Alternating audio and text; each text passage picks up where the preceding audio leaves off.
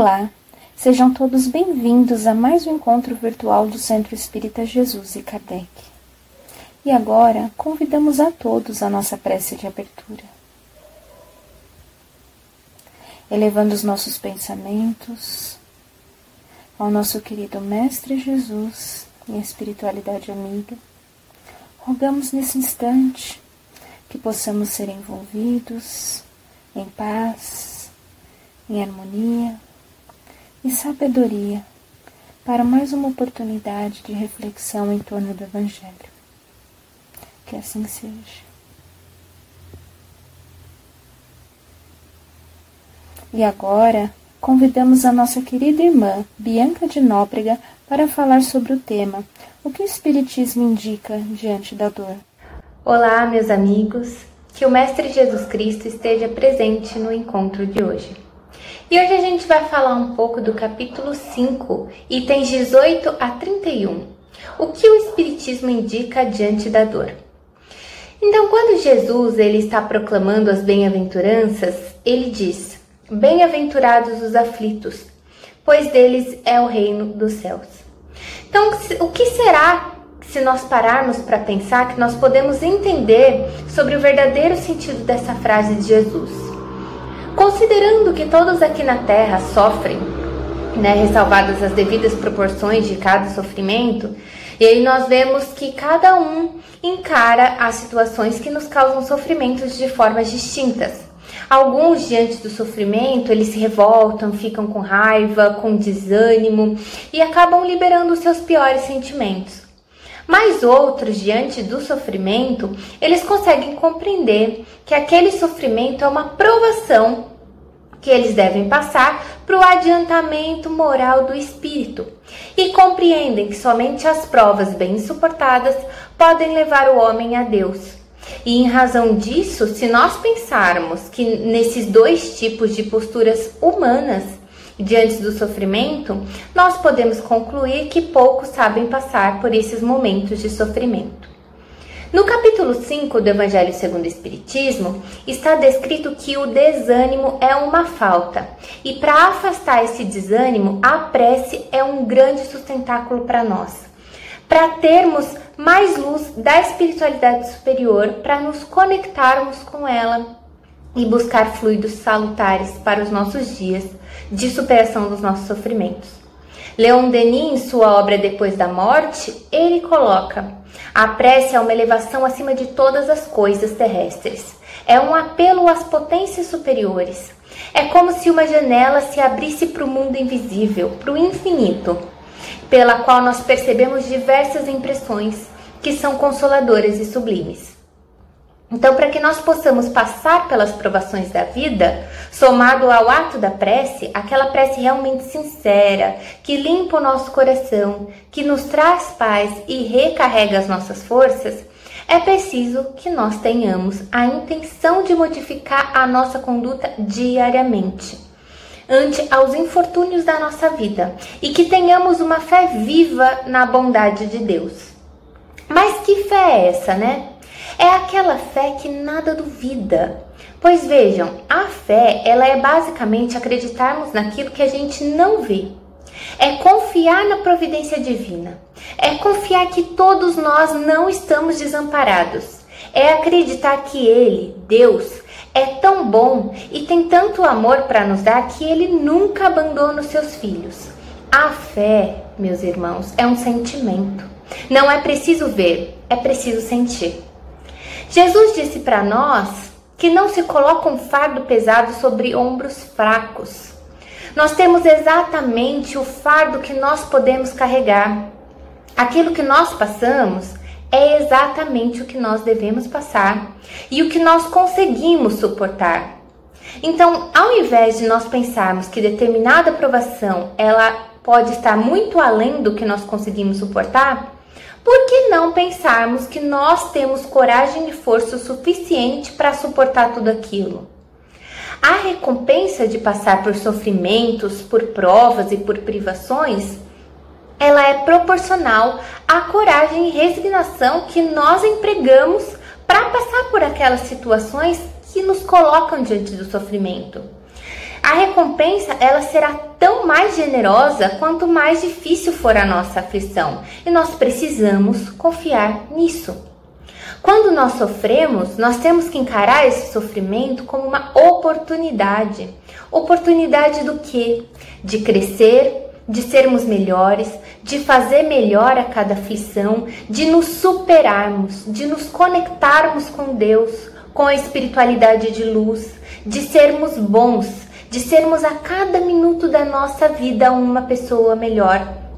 Porque o sofrimento é uma bendita situação que nos auxilia a depurar o nosso espírito para a evolução. Portanto, quando Jesus diz Bem-aventurados os aflitos, nós podemos entender bem-aventurados aqueles que têm a ocasião de provar sua fé, a sua firmeza, sua perseverança e sua submissão à vontade de Deus. E nós dizemos aqui submissão porque nós não sabemos ao certo o que nós precisamos melhorar. Ou melhor, Deus sabe muito mais que nós. E aí, a cada situação da nossa vida, nós podemos ter certeza que estamos trabalhando alguma coisa. Seja o nosso ego, seja o nosso orgulho, a nossa vaidade, seja o desprendimento. Nós temos que enfrentar as situações não tão boas como uma oportunidade para refletirmos. Refletimos da seguinte forma: o que será que Deus quer mostrar para nós com isso que estamos passando? O que eu posso aprender? O que Ele quer melhorar em mim? O que eu preciso aperfeiçoar? E não nos esquecer que depois do sofrimento há sempre o descanso merecido. E esse descanso ele dependerá de como, de como nós aprendemos a conduzir o nosso sofrimento. No capítulo 5 do Evangelho segundo o Espiritismo, a comunicação de Santo Agostinho, através da qual ele diz que Jesus já havia nos avisado que nessa terra haverá sim muitas provações que temos que suportar. Haverá choro e ranger de dentes. Porém, devemos olhar a Deus e o bendizer, porque nós temos essa oportunidade de estarmos passando por tantas coisas, mas essas coisas nos fazem evoluir espiritualmente. Então a visão que nós temos do sofrimento hoje, ela é ainda muito limitada. Muitas vezes nós vemos o sofrimento como uma coisa ruim, como um fardo, com impaciência, com intolerância para aquela situação. E assim nós não estamos dizendo que é bacana passar por um, por um sofrimento no momento que nós estamos passando por ele. Não não que é bacana, mas nós devemos mudar um pouco a nossa visão e começar a encarar o sofrimento como uma bendita oportunidade de nos melhorarmos, de depurar os nossos sentimentos e pensamentos, porque é através dos sofrimentos que nós evoluímos. A nossa visão ainda é limitada para compreendermos o sofrimento que nós passamos hoje frente à grandiosidade do infinito e das infinitas possibilidades de estarmos bem e melhores no futuro. Na obra Gênesis de Kardec está descrito que se nós observarmos um peixe, mas um peixe que mora nas regiões abissais do oceano, aquele peixe que sequer tem visão, porque ele vive naquela região muito escura, ele sequer pode imaginar o que, que tem crescendo além do oceano, toda a civilização que se forma além do ambiente que ele vive. E aí Kardec diz, ele compara esse peixe cego do oceano a nós homens encarnados na Terra. Nós somos como esse peixe. Nós também não temos uma visão exata do que se passa em todo o universo, da grandiosidade da obra de Deus. Isso é como nós vivemos hoje.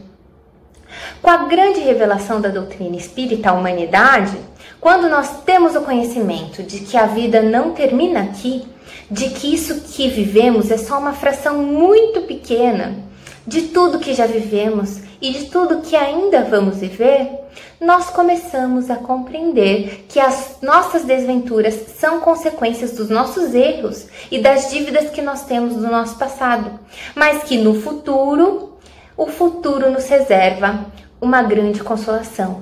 E é por isso que nós sofremos. Também não podemos esquecer que antes de reencarnarmos, muitos de nós escolheram as provações que iríamos passar.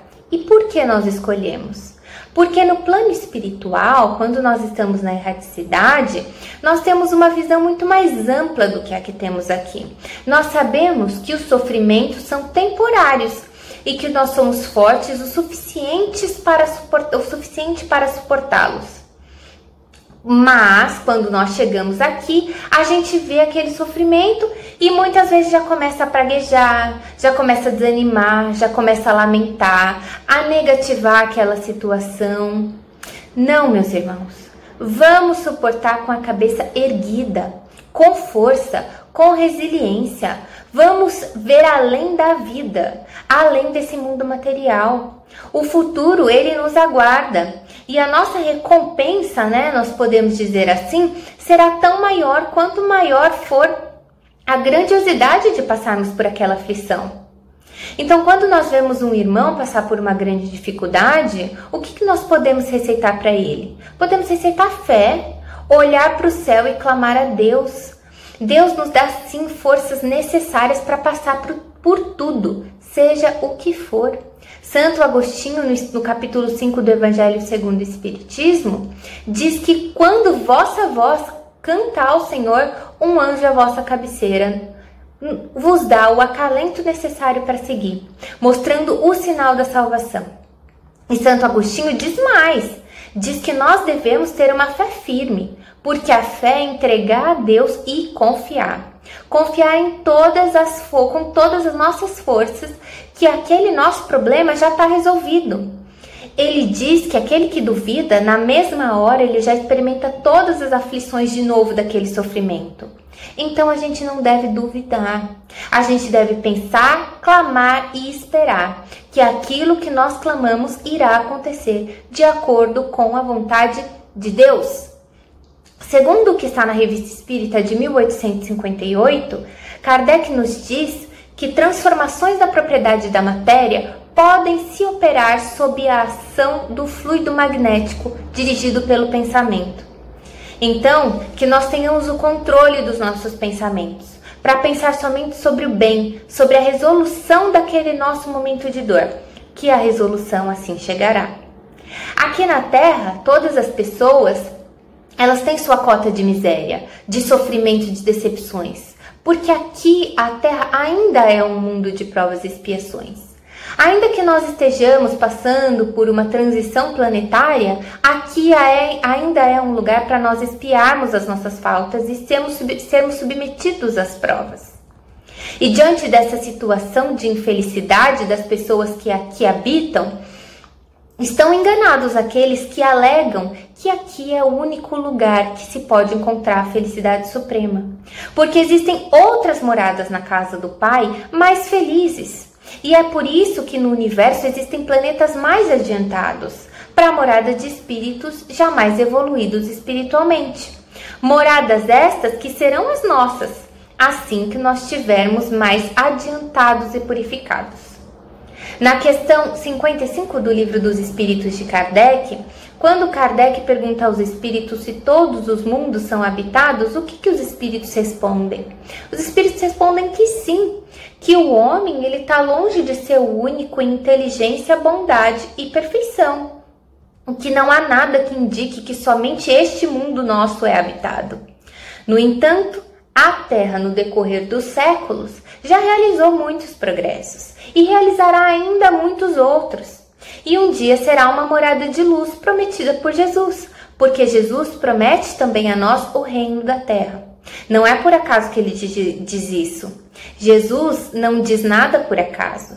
É porque aqui ainda será um planeta melhor para habitarmos, onde reinará o amor. Quando nós falamos na evolução planetária, vem Kardec na obra Gênese e diz que a cada evolução planetária nós temos o que ele denomina de crise de evolução, que nada mais é do que crises momentâneas que o planeta passa para que atinja uma evolução um pouco maior. E hoje, nada mais atual nessa nossa crise de evolução do que nós falarmos sobre a perda das pessoas amadas e as mortes prematuras. Quando nós vemos né, uma morte prematura de uma pessoa ainda em tenra idade, a gente se escandaliza, a gente se choca, a gente se revolta, porque a gente não acha justo. Mas a doutrina espírita nos diz que nós temos que elevar o nosso olhar além da matéria e ver o bem que muita ver o bem onde muitas vezes a gente só enxerga o mal. Nós não podemos medir a justiça divina à nossa justiça dos homens, porque nada se faz por acaso e tudo tem um objetivo muito maior.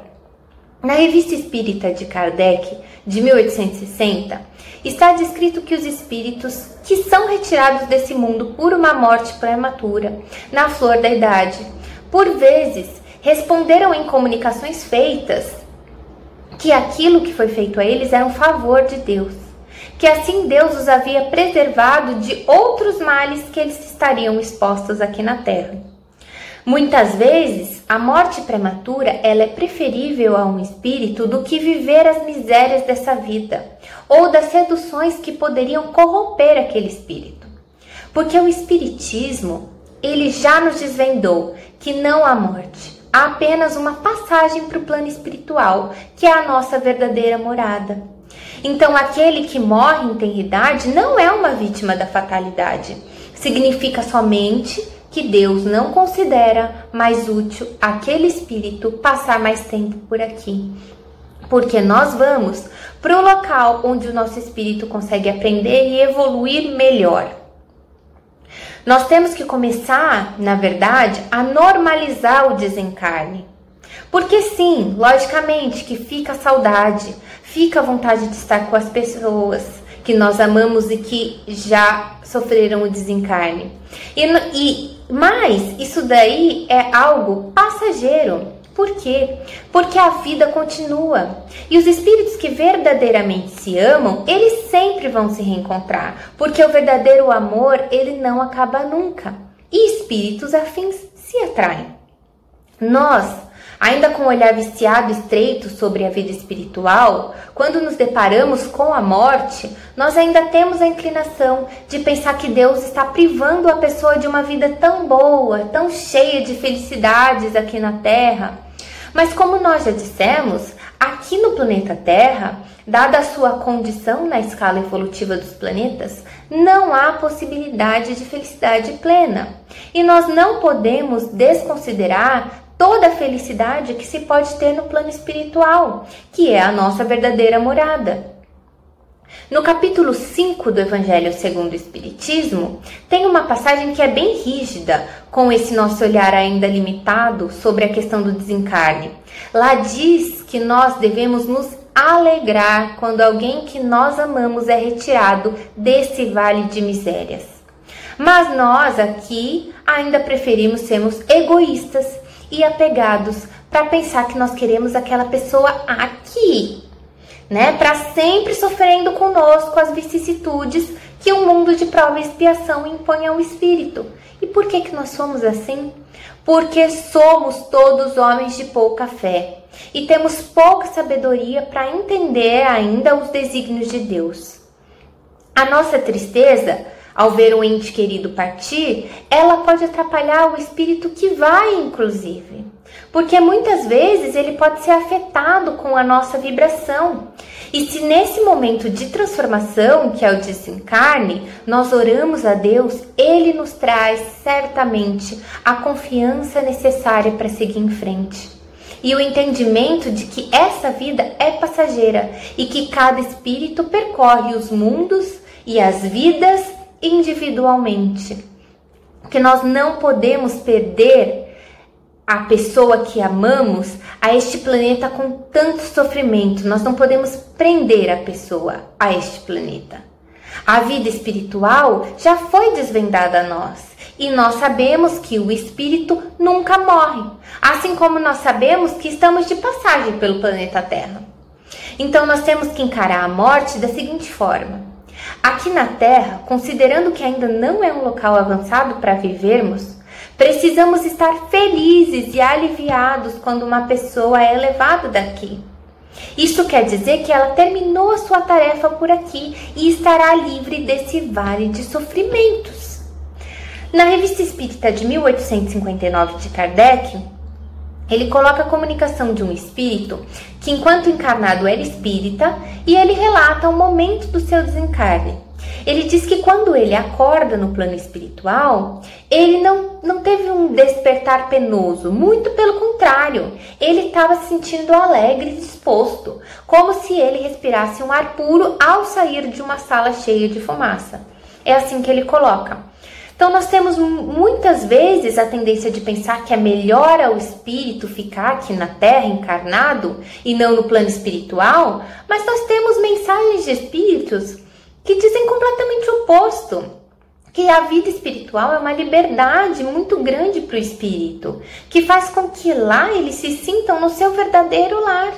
Porque de fato a nossa verdadeira morada não é aqui na Terra. A verdadeira liberdade está na libertação dos laços materiais. O espírito ele se sente livre, mas enquanto ele está encarnado aqui na Terra, nessa nossa estrutura corpórea pesada, densa, fácil de machucar, de contrair doenças, o nosso espírito se sente como se ele estivesse num cativeiro. Então nós não podemos julgar aquilo que nós não compreendemos ainda dada a nossa inferioridade na escala evolutiva espiritual. E é por isso que muitas vezes certa melancolia se apodera de nós. Porque o nosso espírito aprisionado a esse corpo, ele anseia por liberdade por felicidade, porque o formato natural dele não é esse encarnado. Muitas vezes, o que parece para nós ser um mal é um bem, mas nós temos uma visão limitada, cheia de vícios e percepções erradas, né, da grandiosidade da obra divina. E é por isso que, conforme elevamos a nossa visão, a vida material vai deixando de ser tão importante diante das infinitas existências que nós temos e diante das infinitas experiências que temos. E como que nós conseguimos ampliar a nossa visão espiritual? A gente consegue ampliar deixando um pouco o nosso olhar sobre as coisas do espírito, esquecendo um pouco somente a luta que nós temos diariamente para manter e ter os nossos bens materiais. Nos contentarmos mais com o que temos, para que nós possamos nos conectar com Deus e com o plano maior. E nesse contexto, nós podemos falar um pouco sobre a infelicidade. O que é para nós a verdadeira infelicidade? Kardec coloca no capítulo 5 do Evangelho que a infelicidade é muito mais as consequências de algo do que algo em si. Por exemplo, se nós estamos passando por uma felicidade que no futuro resultará em uma infelicidade, nós podemos dizer que aquilo se classifica como felicidade? Não, não podemos dizer, porque no futuro ocasionará uma infelicidade. Mas da mesma forma, se nós estamos hoje passando por uma infelicidade que no futuro ocasionará uma felicidade, nós podemos dizer que o fim será uma felicidade? Podemos encarar isso como uma felicidade? Sim, nós podemos, porque a consequência daquela infelicidade será uma felicidade. Desse raciocínio, nós podemos concluir que muitas infelicidades que nós passamos hoje se nós olharmos para a grandiosidade da vida espiritual, aquelas infelicidades muitas vezes, e eu digo muitas vezes para não dizer se não todas as vezes, resultarão em uma consequência bendita e feliz. Ora, se nós viemos à Terra ainda na condição de espíritos imperfeitos, para aprimorar as nossas virtudes através de uma vida de provas e expiações, nós podemos dizer que a infelicidade que sofremos hoje será para um bem maior no futuro. Então, ante a infelicidade e a dor, nós não podemos agir como covardes. Nós não podemos deixar o medo e a insegurança nos dominar. Nós temos que agir como soldados que somos, arriscando a nossa paz para um futuro colher uma luz muito maior do que a luz que nós temos hoje. Para um soldado, Pouco importa quando ele está no campo de batalha se ele perde as suas armas, se ele está sem alimento, se ele perde as suas roupas. Por quê? Porque ele mira sempre na vitória. Ele mira sempre no fim da batalha e na vitória. Nós temos que fazer exatamente dessa forma, porque temos que estar confiantes da nossa vida futura, da nossa vida celeste. que nos aguarda com uma felicidade muito maior do que a que temos hoje. E essas provas que nós temos, essas dores, elas servem para exercitar o nosso espírito, para trabalhar no nosso espírito a inteligência, a paciência, a resignação e tantas outras virtudes. O mérito das provas que nós passamos, ela está em suportá-las sem nada reclamar, sem lamentar dos males que nós não podemos controlar e nem evitar, sem nos desesperarmos. E aí a gente tem que pensar assim: a gente já tem tanta provação para suportar nessa vida, então nós não devemos nos impor outras provações voluntárias no decorrer da vida, para que nós tenhamos estrutura para suportar aquelas que nós já temos.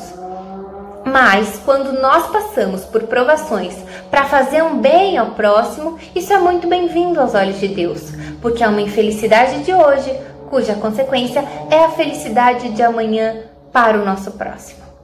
As provas que devemos suportar, elas não precisam ser agravadas, mas nós não podemos somente passar por elas sem nada fazer, né? Esperar que elas sejam suportadas sozinhas.